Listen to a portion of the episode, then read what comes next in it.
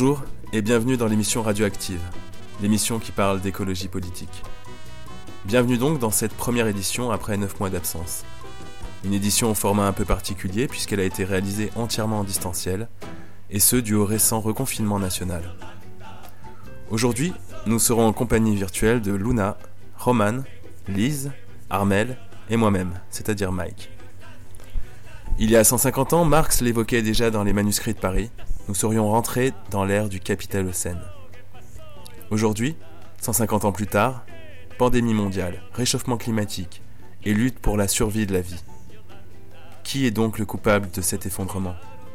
L'anthropocène ou le capitalocène Tout de suite, je vous laisse avec Lise pour un décortiquage du terme anthropocène.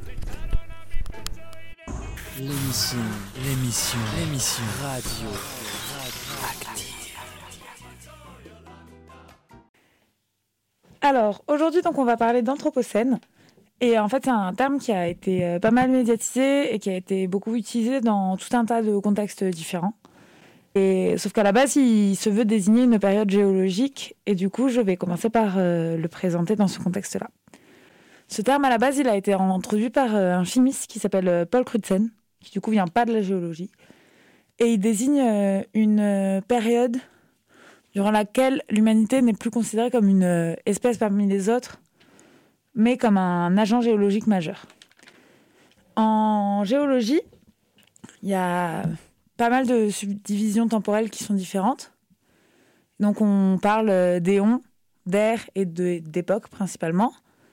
C'est pour pouvoir situer l'Anthropocène. Et là, par exemple, aujourd'hui, on se trouve dans l'éon du Phanérozoïque, qui veut dire la vie qui se voit. C'est la période à partir de laquelle on peut trouver des formes de vie euh, multicellulaires et des spécimens d'une certaine taille dont on peut retrouver des fossiles. Et elles se séparent en trois ères différentes. Le paléozoïque, le mésozoïque et le cénozoïque dans lequel on se trouve aussi. Le cénozoïque est lui-même séparé en sept ou huit époques. La dernière étant l'Holocène, ou bien, à voir avec les géologues, l'Anthropocène. L'Holocène, qui est donc euh, la période différente, elle a commencé il y a 10 000 ans. Et elle euh, pose aussi euh, question au sein des géologues, parce qu'elle a commencé à l'époque de l'homme de Cro-Magnon européen. Et elle n'a pas de justification géologique très stricte. C'est plutôt une, une époque philosophique. Pierre Thomas, un géologue qui s'est intéressé à cette question. Il s'est posé la question pour définir l'Anthropocène de ce qui pourrait être visible par de potentiels euh, géologues qui visiteraient la Terre dans 65 millions d'années. C'est la période qui correspond à la durée qu'il y a entre la première époque géologique du Cénozoïque jusqu'à aujourd'hui.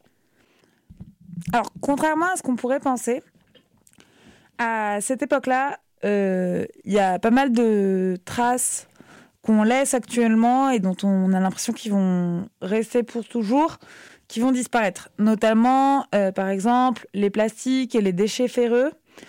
Euh, sont des choses qui vont se dégrader, pas dans les pas dans les années à venir, pas dans les centenaires à venir, mais dans les centaines de milliers d'années à venir, ça va finir par se dégrader, on n'en trouvera plus des traces.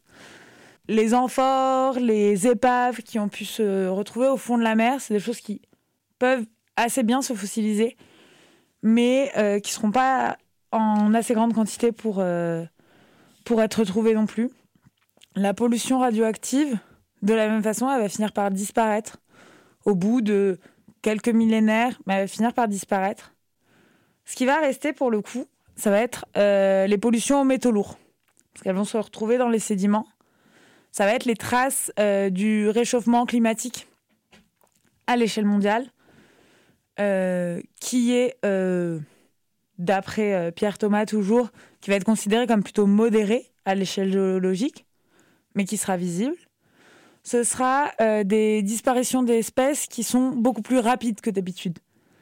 euh, là, on a des espèces qui disparaissent en quelques années ou en quelques dizaines d'années, ce qui est vraiment très rapide à l'échelle géologique. Et euh, on va pouvoir observer euh, l'augmentation du CO2 et la décalcification. Une autre chose qui pourrait arriver, c'est euh, de voir les conditions écologiques actuelles, il y a certaines espèces qui prennent énormément de place. Par exemple, dans les océans, les méduses euh, vont se développer énormément euh, à cause de l'éradication des, grands euh, prédateurs, notamment les requins. Comme le milieu marin est un milieu qui favorise beaucoup la fossilisation, on va pouvoir retrouver énormément de fossiles de méduses. Pour cela, on, pourrait proposer le terme de médusocène. Pareil pour le poulet. En fait, actuellement, il y a des tonnes de poulets qui sont mangés et en fait, il y, a des- y a énormément d'os qui euh, peuvent se retrouver également dans les océans et laisser énormément de traces. Mais quelque chose qui est vraiment intéressant et qui va pouvoir être observé de façon assez visible, ça va être l'uniformisation des, des espèces à l'échelle de la planète. Parce qu'il y a des, des espèces qui sont endémiques à une région de la Terre et qui, à partir euh, des, temps modernes, vont commencer à, se déplacer sur toute la planète. Notamment, on peut voir ça avec euh, le maïs, on peut voir ça avec les chevaux, les moutons, euh, les lapins en Australie. Un certain nombre d'espèces vont être transportées par les humains et se retrouver partout. Ça, ça pourra être observé notamment chez les plantes par les variations de pollen. Parce que les pollens sont des éléments qui se fossilisent très bien. Donc ce sera possible d'observer le fait que pendant des milliers d'années, euh, il n'y avait du maïs, par exemple, que dans une partie du monde, et qu'à un moment donné, on a pu en trouver absolument partout. Ça, c'est des choses qui pourront être notifiables. Ceci dit, le terme d'anthropocène, et en tout cas la qualification d'époque géologique pour l'anthropocène, reste rejetée euh, par un certain nombre de géologues parce que euh, la période est trop brève pour déterminer toute une époque géologique. Donc ça, c'est le point de vue des géologues, mais on va voir que euh, ce terme, il n'est pas utilisé que dans ce contexte-là, et qu'en fait, le fait d'utiliser le terme anthropocène et de désigner euh, l'humanité comme responsable de ces changements, ça peut poser des problèmes, donc on va en reparler un petit peu plus tard. L'émission, l'émission, l'émission radio.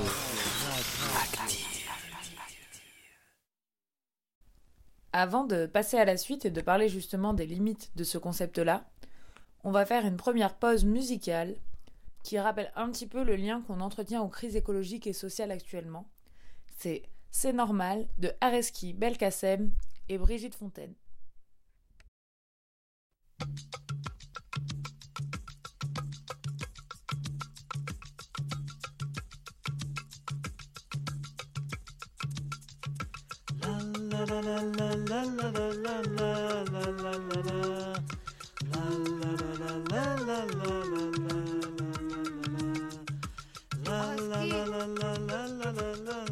Qu'est-ce qu'il y a T'as pas entendu un truc bizarre?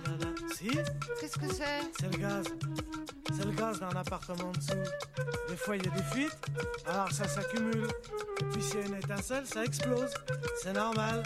Et qui dit explosion, dit détonation. Tout le bruit que t'as entendu tout à l'heure, voilà. La la la la. La la la la la la la. La la la la. La la la la. La la la la la la. Dis donc, la la la la quoi tu sens pas le brûler Ah ouais C'est normal, je t'ai expliqué. Il y a eu une explosion. Oui. Et l'agitation moléculaire due à cette explosion, La quoi? l'agitation moléculaire, Ah ouais. provoque une élévation thermique suffisante pour enflammer les matières environnantes. Ouais. C'est alors ce qu'on appelle la combustion. C'est normal. Tu comprends? Ouais, ouais. La la la la la la Mais alors- la la Mais la la la la la la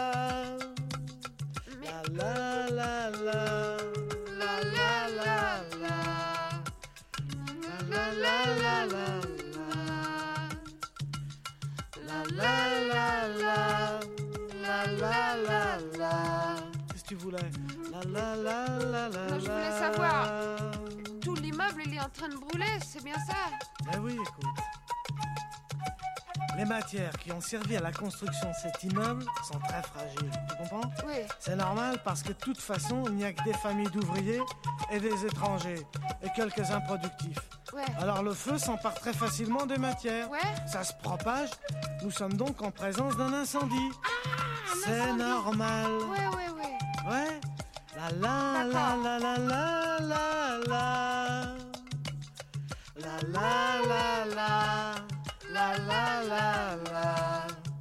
La la la la la la la. La la la la. Arrêtez. La la. Qu'est-ce qu'il y a encore? Tu sens pas Hein? comme si on commençait à tomber là, un peu? écoute. De comprendre, c'est très simple. Oui, Tu te souviens la combustion? Ouais. La destruction de l'immeuble par les flammes? Oui, Bon, ça veut dire qu'en dessous, les murs et les étages ont disparu et que nous ne sommes plus soutenus par rien. ouais. Or, une chose qui n'est plus soutenue par rien tombe. C'est ce qu'on appelle la pesanteur, c'est normal. La la la la la la la la la. La la la la la la la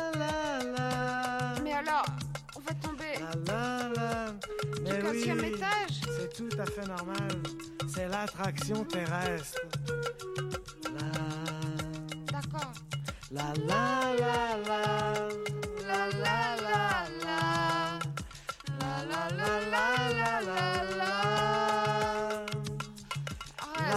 la la Excuse-moi. la la la quoi quoi Pardon, mais je pense à un truc. Ouais. On va pas mourir dans une minute. Brigitte, tu es fatigante. Pardon. Non, mais on est en train de tomber. Oui, Or, tout corps tombe à une vitesse définie. oui. Et en arrivant au sol, il subit une décélération violente qui amène la rupture de ses différents composants. Par exemple, les membres se séparent du tronc, le cerveau jaillit hors de la boîte crânienne, etc. Ouais. Dans ces conditions de déconnexion, il est évident que le phénomène de la vie ne peut pas se maintenir, c'est normal. Tu comprends Ouais, ouais. L'émission, l'émission, l'émission. Radio. Ah ouais. Du coup, Armel, c'est normal si le concept d'anthropocène a ses limites? Comme Lise nous l'a montré euh, tout à l'heure, si l'anthropocène n'est pas forcément euh, la notion, euh, en tout cas, pas forcément euh, euh, une excellente notion pour parler en termes géologiques, elle permet en tout cas de parler de, la- du rapport euh, de l'humanité à la biosphère, et notamment d'un changement euh, complet de la biosphère lié aux activités humaines. Pour autant, ce rapport à euh, la causalité, c'est-à-dire est-ce que c'est réellement l'humanité qui cause euh, ces bouleversements-là, euh, peuvent être euh, remises en question et surtout ont des implications. C'est-à-dire que si on dit c'est l'humanité qui est responsable de, euh, euh, des euh, destructions des habitats, on en arrive à une conclusion simple, c'est de dire ah mais il faut réduire la taille de la population. Par exemple, on peut trouver sur un site d'extrême dro- droite breton que, dont je ne citerai pas le nom pour pas leur faire de publicité, un article appelé La surpopulation, une menace planétaire. Euh, on y voit, pour illustrer euh, l'article, un visuel, on voit une euh, jeune femme noire entourée d'enfants dans un environnement désertique. Pour l'extrême droite, le problème, c'est évidemment pas les gens qui polluent, mais ceux qui vont subir le plus la pollution. Si on a envie de dépasser ces préjugés racistes qui disent, en gros, c'est ceux qui font le plus d'enfants qui sont problématiques, c'est aux pauvres que pose le, qui- qu'il faut s'intéresser quand, on veut réfléchir à qui sont responsables de la pollution. On peut par exemple prendre hum, l'étude menée par euh, Stockholm Environment Institute euh, sur la période de 90 à 2015 pour euh, l'ONG Oxfam, qui nous justement va essayer d'étudier sur cette période de 25 ans qui est responsable de la crise climatique. Et euh, ce que montre cette, cette étude, c'est que clairement, c'est les 1% les plus riches de la, de la planète qui émettent le qui émettent deux fois plus de CO2 que la moitié la plus pauvre de l'humanité. on nous explique aussi que euh, les 10% les plus riches sont responsables de 50% des émissions de CO2 et que les 50% les plus pauvres sont responsables de seulement 7% des émissions de CO2 cumulées. Autrement dit, les 10% les, plus riches de la planète polluent plus que les 50% les plus pauvres dans complémentarité de cette chose-là, on peut dire que euh, si euh, les émissions de CO2 ne chutent pas considérablement, le budget carbone euh, mondial sera complètement épuisé à l'horizon de 2033. Pire, les inégalités sont telles que les 10% les plus riches épuiseraient à eux seuls ce budget quelques années plus tard, et ce, même si les émissions du reste de la population mondiale devenaient nulles dès demain. Euh, autrement dit, ce qui contribue euh, le plus au réchauffement climatique, c'est les classes les plus riches. Et paradoxalement, c'est ceux qui contribuent le moins au réchauffement climatique qui en sont les plus victimes. Les populations les plus pauvres, bien qu'étant responsables d'une infime partie des émissions de CO2 mondiales, sont pourtant particulièrement exposées au dérèglement climatique. Le rapport d'Oxfam montrait notamment que la population vivant dans des pays à revenus faibles et à revenus intermédiaires sont en moyenne cinq fois plus susceptibles d'être déplacés à cause de catastrophes climatiques extrêmes que les habitants de pays à revenus élevés. Inondations ou canicules qui deviennent de plus en plus fréquentes, tempêtes de plus en plus destructives, feux de forêt plus intenses. Les événements climatiques extrêmes se multiplient au fil des décennies et font des dégâts considérables. Les populations les plus pauvres sont particulièrement vulnérables à ces catastrophes, car elles vivent très souvent dans des habitations de fortune ou sur des terres euh, davantage exposées à des phénomènes climatiques extrêmes. De plus, elles disposent rarement d'assurance ou d'économie pour les aider à reconstruire leur vie après de telles catastrophes. De plus, on pourra dire que les femmes, en particulier, vont subir les impacts du changement climatique de manière différente des hommes. Elles peuvent en effet être amenées à parcourir de plus longues distances pour collecter de l'eau dans les pays pauvres, être les dernières à se nourrir en cas de sécheresse et assumer une majeure partie des tâches ménagères et des soins au lendemain d'une catastrophe climatique. On, va quitter le rapport d'Oxfam pour euh, prendre un peu plus de largeur. Euh, le terme même d'anthropocène permet au capitalisme d'écarter sa responsabilité décisive dans le saccage de la planète et de la biodiversité. Il est aujourd'hui clair qu'une politique d'austérité environnementale est impossible. Il n'y a pas ici de place au hasard. En effet, Paul Crutzen, lui-même, est du coup l'inventeur du terme anthropocène, était un fervent défenseur de technologies de géo-ingénierie, fondées sur l'exploitation de millions de travailleurs dans les pays les moins développés, au sens euh, du capitalisme, évidemment, hein, pas de notre point de vue. Dès lors, euh, le problème qui apparaît est celui de la transition vers un monde non capitaliste et non fondé sur les énergies non renouvelables. Bien sûr, la transition écologique capitaliste est un vaste plan de marketing. En France, par exemple, Emmanuel Macron soutient un programme pollueur-payeur avec la taxe carbone enfin soutenait avant les Gilets jaunes, bien sûr.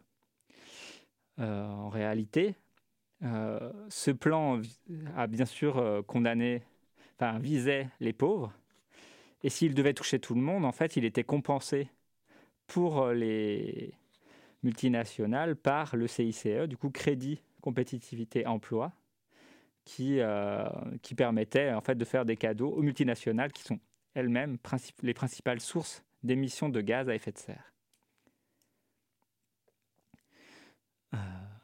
comme euh, l'a montré André Gortz dans euh, Leur écologie et la nôtre, qui est un bouquin un peu historique de l'écologie.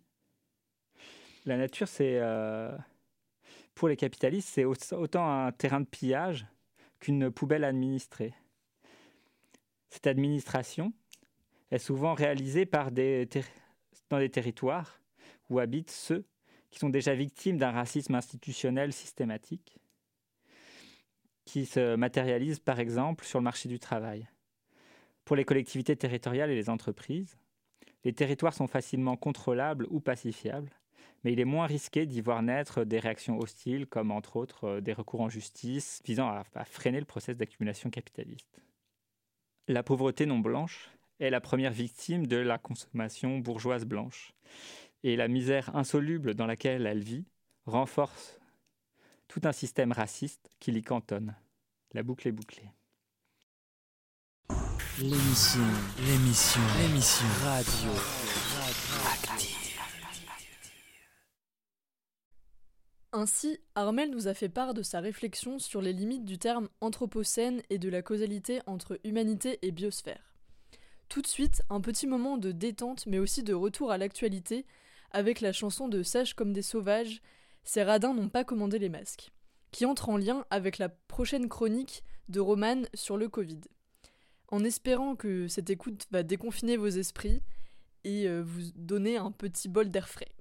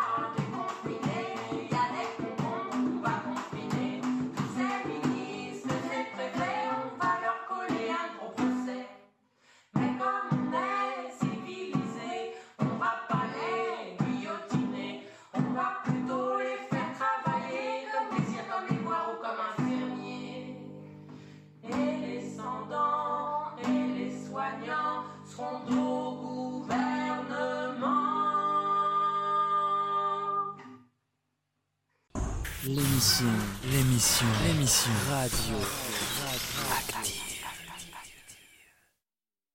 Et maintenant, je vous laisse au bon soin de Romane, qui nous a préparé une recette des plus exquises. Aujourd'hui, nous allons vous partager une recette pour réaliser une pandémie mondiale. Tout d'abord, il vous faudra rassembler les conditions nécessaires à une épidémie. Pour cela, il vous faudra plusieurs ingrédients simples à dénicher. Il faudra de la nourriture d'origine animale. Du bœuf, du veau, de l'agneau, du poulet, des porcs, des moutons, bœuf, bourguignon, paupiètes, fromage, lait, œufs, rose, bif saignant à point bien cuit, ce que vous voudrez. Ainsi, vous participerez à la déforestation qui permet de cultiver blé et soja OGM pour une bonne viande bien grasse. Cette déforestation, associée à l'urbanisation de nos villes, permettra la mise en contact entre une faune sauvage porteuse de virus bénins pour elle avec une faune domestique élevée en masse, shootée aux antibiotiques, qui se fera, j'en suis sûre, un plaisir de transmettre ce virus étranger lors de leur der- dernier cri d'agonie à leurs bienfaiteurs, les hommes. Cette chaîne de transmission vous donnera immanquablement une épidémie. Vous ne mangez pas de viande D'autres moyens existent pour produire une épidémie des plus originales. Pour cela, il vous faudra simplement suivre le mode de vie recommandé par nos gouvernements.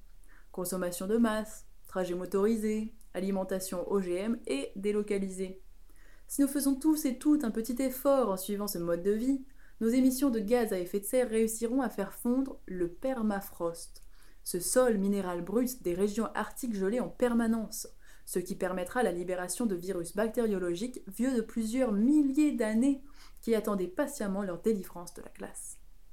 Et cerise sur le gâteau, la fonte du permafrost relâchera du mercure dans l'atmosphère, ce qui donnera un coup de pouce au réchauffement climatique et permettra de faire fondre encore plus de permafrost et libérer plein d'autres virus qui feront tout autant d'épidémies. À ces épidémies, pour avoir des, pandémies, il vous, suffira d'ajouter un monde globalisé et ultra connecté. Pour cela, je vous suggérerai de choisir celui du capitalisme. Et l'épidémie deviendra pandémie mondiale en un mois de temps. Enfin, vous n'avez plus qu'à déguster. L'émission, l'émission, l'émission radio. Et comme les gens ont la mémoire courte, petite piqûre de rappel sur le premier déconfinement. Qu'est-ce que tu as vu apparaître pendant le confinement? Que tu n'avais jamais vu auparavant ou que tu as vu plus particulièrement euh, grâce au confinement Qu'est-ce que j'ai vu apparaître? Bah de l'entraide surtout. J'ai l'impression que c'est resté encore pour l'instant. J'espère que ça va pas disparaître tout de suite. s'interroger sur la division du temps de travail, la place des femmes par rapport à ces emplois-là et, et surtout la place des classes plus populaires dans les emplois les plus risqués. Créativité, je crois. Bah, du coup, il y a énormément de monde qui s'est mis à faire, euh, à créer des choses, à faire, euh, bah, essayer de tester des trucs. J'ai vu par exemple, euh, moi, des gens que je connaissais comme ça qui naturellement m'ont envoyé, un message pour me demander, enfin pour me dire si j'avais besoin de quelque chose, qu'ils étaient là, alors que c'est des gens que je connais pas forcément beaucoup, ou alors on voit qu'il y a des familles qui ont beaucoup plus discuté. Par, exemple, je vois mon copain qui a, j'ai jamais vu faire de Skype avec ses grands-parents ou quoi, qui voit jamais, et là il en fait régulièrement, euh, des choses comme ça, et il y a plein de gens qui, des familles qui se sont un peu rapprochées à cause de ça, peut-être à cause de la peur du corona et de perdre quelqu'un, ou je sais pas. Enfin, plutôt tout ce qui était pollution, etc. On a vu des bienfaits sur la Terre qui sont apparus, c'était cool et que j'aimerais bien que ça reste comme ça.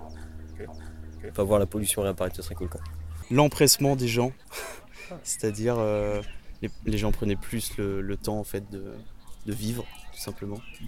Et euh, avec le déconfinement, j'ai l'impression qu'ils reviennent un peu tous à la normale, mais euh, il y a quelques irrésistibles gaulois qui, qui résistent encore. J'ai remarqué qu'il y avait beaucoup moins de voitures et beaucoup moins de trafic euh, dans la ville, donc c'était déjà beaucoup plus calme.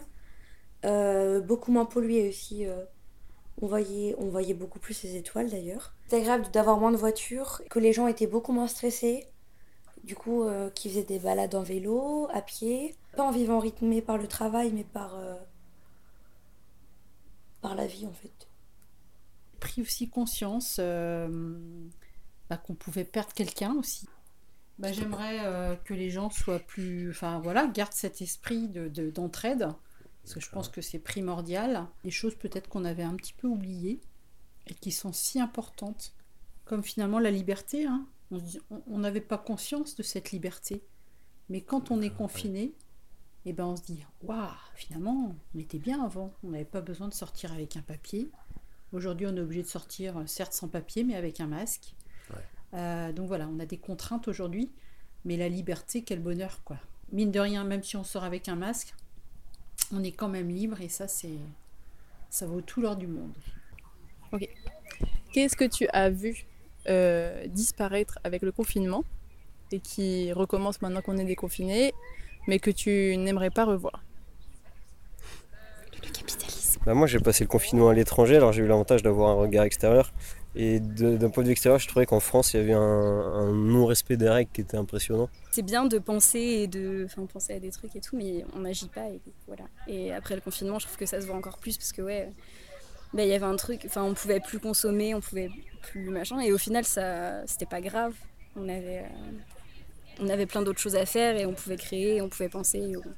La, la consommation qui reprend de plus belle. Les trajets excessifs en voiture. Et la pollution. On était mieux sans ça. Euh, on sera mieux sans ça, ça c'est sûr. L'émission, l'émission, l'émission radio. Mais alors, qui a détruit le monde? Je laisse la place à Armel, qui a sa petite idée sur la question. Mais du coup, si le problème de. Si ce qui détruit la planète, c'est pas l'humanité, qu'est-ce que c'est? Euh, La proposition que euh, font un certain nombre euh, de chercheurs et de chercheuses et de euh, militantes, c'est euh, de dire ce qui produit la catastrophe actuelle, c'est un mode de production. Le mode de production actuel qui est basé sur la propriété privée des moyens de production. Euh, et sur, euh, qui a une dynamique qui est fondée sur l'accumulation du capital productif, guidé dans une recherche de profit. C'est ce qu'on appelle le capitalisme. Le capitalisme qui se base sur l'exploitation de la force de travail, notamment par euh, le biais de la plus-value, de la plus-value, mais aussi sur l'exploitation des écosystèmes. Classiquement, par exemple, Marx disait dans euh, le volume 1 du Capital, je vais faire une petite citation, euh, chaque progrès de l'agriculture capitaliste est un progrès non seulement dans l'art d'exploiter le travailleur, mais encore dans l'art de dépouiller le, sol. Chaque progrès dans l'art d'accroître sa fertilité pour un temps, un progrès dans la ruine de ses sources durables de fertilité. Plus un pays, les États-Unis du nord de l'Amérique par exemple, se développe sur la base de la grande industrie, plus ce process de destruction s'accomplit rapidement. La production capitaliste ne développe donc la technique et la combinaison du processus de production sociale qu'en épuisant en même temps les deux sources d'où jaillissent toute richesse, la terre et le travailleur. On le sait depuis euh, notamment les... ben, ça a été redit euh, notamment au moment de... dans les années 60-70, notamment avec le Club de Rome, qui euh, nous expliquait qu'il n'allait pas pouvoir y avoir une croissance illimitée dans un monde fini. Cette idée que euh, allait pouvoir continuer, qu'on n'allait pas pouvoir continuer à, continuer à augmenter la production, elle a notamment été euh, combattue, notamment par les industriels, à partir même des années 70, qui se sont battus euh, pour empêcher toute forme de régulation de la production. Et là-dessus, il faut bien comprendre qu'il ne s'agit pas d'une forme de complot de la part euh, de, des capitalistes, mais, ça résulte en fait du mode de production même. C'est-à-dire que comme une multinationale euh, est basée sur le profit, c'est ben, en fait même une entreprise à la base a pour objectif de produire du profit, et que ceux qui possèdent euh, les multinationales sont, le- ses actionnaires, euh, un dirigeant multinational qui voudrait, par exemple, faire une politique écologique et donc perdre du, perdre, euh, faire perdre des dividendes à ses actionnaires se retrouverait très rapidement à la porte. On peut prendre, euh, dans un exemple d'industrie polluante, on peut prendre l'exemple, il me semble que c'est Shell, qui euh, s'est retrouvé euh, à faire une étude sur euh, est-ce qu'il allait réellement y avoir euh, euh, un changement climatique et quels impacts euh, ça allait avoir, allait avoir sur euh, la montée des eaux. Ils ont fait cette étude qu'ils n'ont jamais rendue publique. Et par contre, ils ont fait deux choses à la suite de ça. La première chose, c'est qu'ils ont publié, des- ils ont fait en sorte de faire des campagnes pour euh, dire qu'il n'y avait pas de réchauffement climatique. Et la deuxième, c'est qu'ils ont remonté de plusieurs mètres leur euh, plateforme euh, offshore en haute mer ce qui laisse sous-entendre les réelles conséquences de, leurs études. Le problème auquel on se trouve, c'est que euh, les gens qui possèdent les moyens de production actuellement sont ceux qui en fait, bénéficient le plus de la, pollution, qui bénéficient le plus euh, du mode de production actuel et qui n'ont aucun intérêt, qui ont le moins d'intérêt en fait, euh, à changer de mode de production. En effet, grâce à leur richesse, ils vont pouvoir plus facilement se mettre à distance des conséquences des bouleversements climatiques.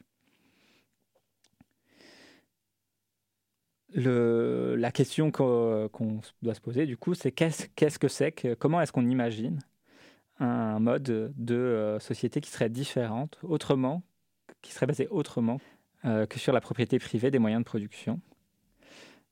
Là-dessus, on pourra retrouver plein de manières différentes de faire qu'on va essayer de, qu'on pourra essayer de, d'explorer dans différentes euh, émissions par la suite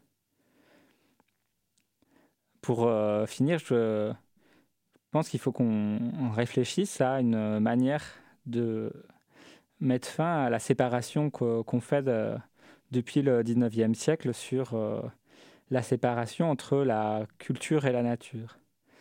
C'est-à-dire qu'on a tendance à penser que euh, notre société est complètement, enfin qu'une société civilisée est complètement en dehors des rapports naturels. Par exemple, on retrouve ça typiquement chez Durkheim, qui euh, va faire euh, des études sur euh, le suicide et qui va nous expliquer qu'un fait social ne peut s'expliquer que par des faits sociaux. Il va essayer de démontrer que le suicide est lié à des modes de société, ce qui est certes vrai, mais en excluant totalement d'autres facteurs explicatifs, tels que des rapports à la nature, au climat, etc. Dans un exemple plus récent, on a par exemple aussi le discours de Sarkozy à Dakar, qui explique euh, aux personnes présentes que euh, les euh, Africains ne sont pas sortis de l'histoire et restent dans un temps centré sur la saisonnalité, contrairement au peuple européen qui serait sorti de, de l'histoire et qui serait sorti d'un rapport à la nature. Au-delà d'une vision hein, purement raciste de, la part du président de l'époque. On voit bien ici une forme de, euh, de croyance dans le fait que l'humanité se serait détachée complètement des rapports au monde et à son environnement. Seulement, ces rapports euh, sont toujours présents et euh, les catastrophes qui ne cessent d'augmenter ne font que nous le rappeler les catastrophes euh, et le, le, virus actuel nous montrent exactement la même chose. pour finir, on a, on a, tendance à penser, quand on parle d'écologie, à parler surtout de technique, de choix technologiques, de quelle éolienne, quel rapport à, au nucléaire ou à je ne sais quoi, à la permaculture ou à des rapports culturels au monde, euh, à euh, comment est-ce que quel est notre euh, rapport aux plantes, etc. Mais ce, ce, faisant, on exclut les problèmes politiques, et notamment en termes de rapport de production. Ce qu'on va essayer de faire dans les futures émissions, c'est de penser ce rapport-là, d'essayer d'imaginer comment est-ce qu'il peut y avoir d'autres modes de rapport politique, d'autres modes de rapport à la production qui vont nous permettre euh, de sortir euh, de la crise dans laquelle euh, on vit actuellement, ou en tout cas de la passer d'une autre manière.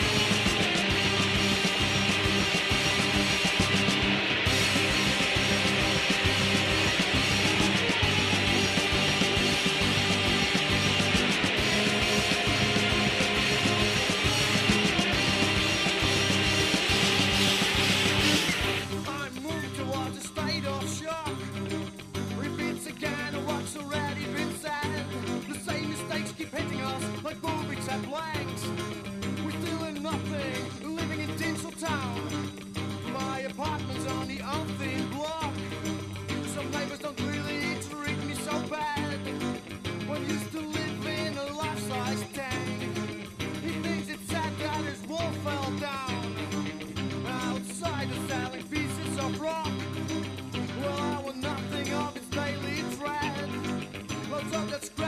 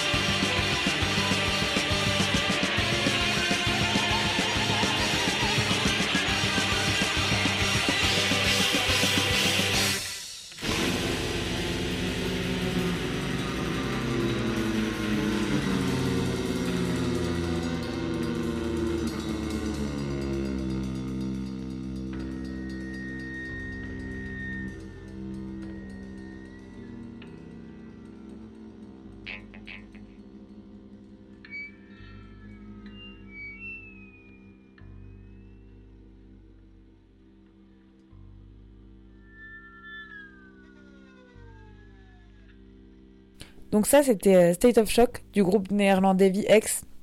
Et avant de terminer cette émission, on va écouter euh, la revue de presse qu'Armel a préparée pour nous. Les violences policières n'existent pas et le gouvernement compte bien le prouver.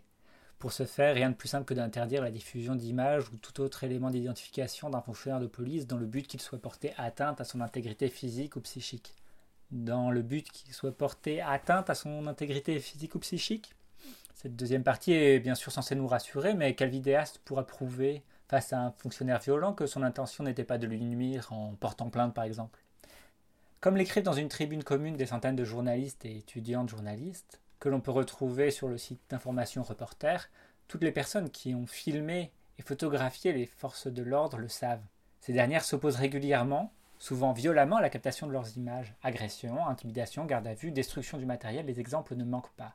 Les victimes sont nombreuses. Or, sans ces vidéos, la réalité des abus policiers reste trop souvent invisibilisée, niée dans leur existence même. Trop souvent, elle l'a été dans les quartiers populaires d'abord, puis dans les cortèges ou dans les différents lieux d'expression politique. La violence policière existe. Nos images l'attestent, les rendent réelles aux yeux de l'opinion publique, poursuivent-ils. Ce, alors même que les autorités françaises nient leur existence et persistent une nouvelle fois à vouloir invisibiliser. Sans ces outils, sans celles et ceux qui les braquent, combien de violences policières auraient été passées sous silence? Bien souvent, ces vidéos, qu'elles soient le fait de journalistes, de citoyennes ou directement des victimes des abus policiers, peuvent aussi constituer des éléments de preuve pour la justice, comme pour la mort de Cédric Chouviat ou d'Aboubacar Fofana. Avec cette loi, et sans ces vidéos, qui aurait entendu parler de Geneviève Leguet, militante pacifiste de 73 ans, gravement blessée à la tête dans une charge policière d'une violence inouïe Qui aurait entendu parler d'Alexandre Benalla, si notre confrère, Taha Bouhaf, n'avait pas diffusé son visage sur les réseaux sociaux? Aujourd'hui, la priorité du gouvernement n'est pas de résoudre le problème du lien entre la police et les habitants, mais de s'attaquer à la diffusion du message, en condamnant journalistes, manifestantes et habitantes des quartiers populaires, leur politique, cacher ces violences policières que je ne saurais voir. Pendant que le gouvernement organise l'impunité policière, les actionnaires de PSA, eux, s'apprêtent à s'en mettre plein les poches. En effet, la direction de l'usine de la Jeannet à Rennes a annoncé l'arrêt de l'équipe de nuit le lundi 16 novembre 2020. Plus de 500 postes de travail sont concernés, dont un tiers d'intérimaires. Pourtant, le- les cadences de production ont augmenté de plus de 10%, et de très nombreuses heures supplémentaires ont été imposées, notamment le week-end, selon la CGT. Ce rythme de travail imposé a conduit à l'épuisement de nombreux travailleurs. Les ouvriers et ouvrières de l'usine PSA de Rennes supportent les conséquences de la politique du groupe qui, depuis le début de la pandémie, a toujours choisi le profit contre la santé des salariés et de toute la population. Après le premier confinement, il a agi comme si la pandémie était finie, poussant la production au maximum, malgré les obligations de gestes barrières et de port du masque. Mais la pandémie progresse en se moquant des exigences du profit. Et avec les mesures du deuxième confinement, les commandes de voitures s'effondrent. Pour la CGT, aucun emploi ne doit être supprimé. Pour réduire la production, il faut réduire les cadences et répartir le travail entre toutes, y compris les 448 ouvrières intérimaires. Cela coûtera plus cher à PSA, bien sûr, mais PSA en a largement les moyens, surtout lorsqu'on connaît les immenses profits accumulés qui ont été redistribués aux actionnaires, à commencer par la famille Peugeot. Sur un autre fond, sortez vos agendas car le 21 novembre, nous toutes 35 appelle avec d'autres un rassemblement contre les violences sexistes et sexuelles.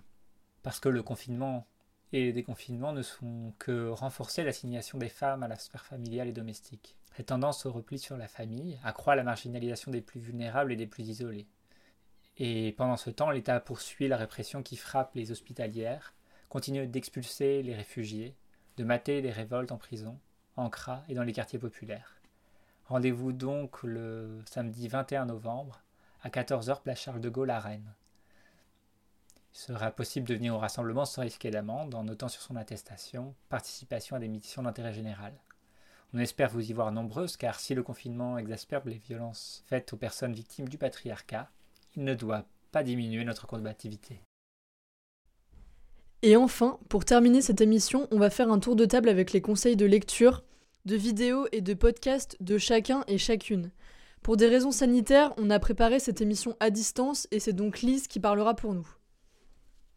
Roman et Mike vous conseillent le manuel de la grande transition. C'est un livre qui a été écrit par un collectif d'une soixantaine de- d'enseignants et de chercheurs et de chercheuses. Et euh, ils vous conseillent aussi euh, le reportage L'homme a mangé la terre de Jean-Robert Vialet. Moi, je vous conseille une conférence que Christophe Bonneuil a donnée au MUSEM à Marseille, euh, qu'on peut trouver sur la chaîne YouTube de Mediapart, et à laquelle participe d'ailleurs également Jean-Robert Vialet. On se retrouve un jeudi sur deux à la même heure. Vous pourrez trouver des sources et des liens dans le podcast sur le site de Celab. Donc prenez bien soin de vous et bonne soirée. Salut, salut